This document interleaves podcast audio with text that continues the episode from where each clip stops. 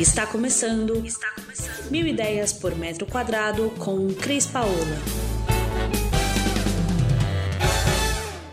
Guto, um prazer estar com você aqui no Conad. A gente sabe que a gente, cada dia que passa, a gente tem mais visibilidade no mercado, que o, o arquiteto e o designer, a gente tem hoje uma representatividade muito mais forte do que quando a gente se formou, né? E eu acho que você tem uma importância muito forte nisso, porque você tem falado disso, você é um cara, já assisti suas palestras, são maravilhosas.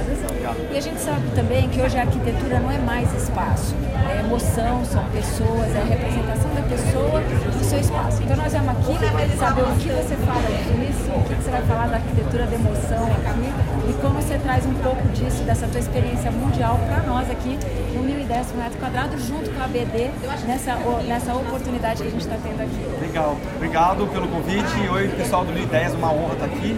Bom, acho que eu vou mostrar na minha palestra um pouco da minha pesquisa, eu brinco que são as minhas paixões, as minhas obsessões.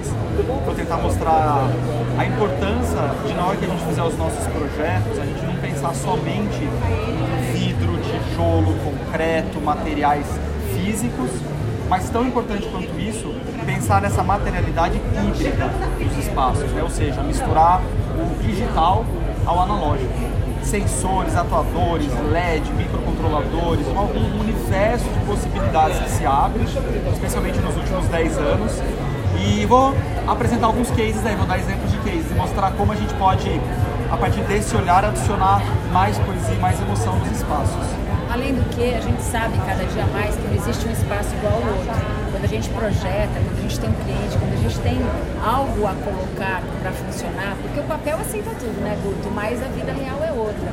A gente tem que trazer essa coisa da emoção, de perceber esse cliente, de trazer para ele cada vez mais o que ele espera da gente no projeto, você não acha? Exatamente, eu acho. Eu acho que a gente está vivendo um momento muito desafiador é, com relação à extinção da espécie humana. A gente está vendo nessa semana, né, e não dá para ignorar o que está acontecendo nas queimadas na Amazônia, é, em projetos de destruição da espécie humana.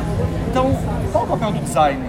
É ficar desenhando cadeiras lindas? É ficar escolhendo cortinas maravilhosas enquanto o mundo está sendo literalmente queimado?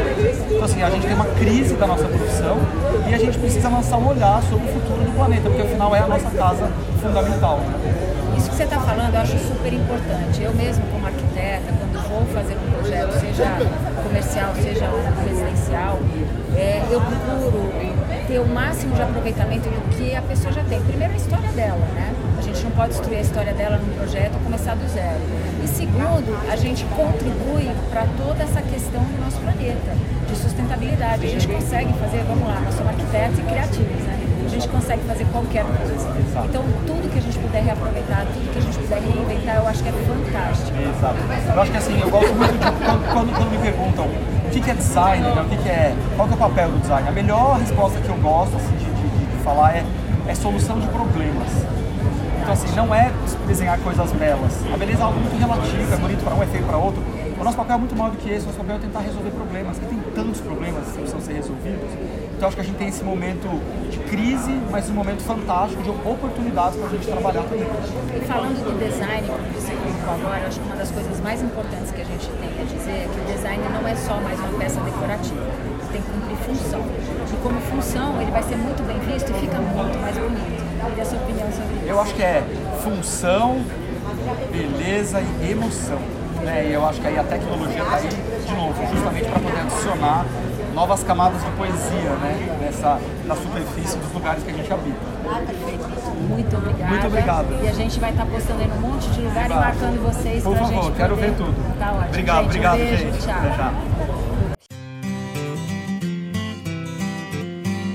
Você ouviu Mil Ideias por Metro Quadrado. Muito obrigada por acompanhar o nosso podcast. Conheça também o nosso site milideiaspormetroquadrado.com.br. Curta nossa página no Facebook e Instagram, Mil Ideias por Metro Quadrado e entre em contato conosco no e-mail contato arroba estudiocrispaola.com.br.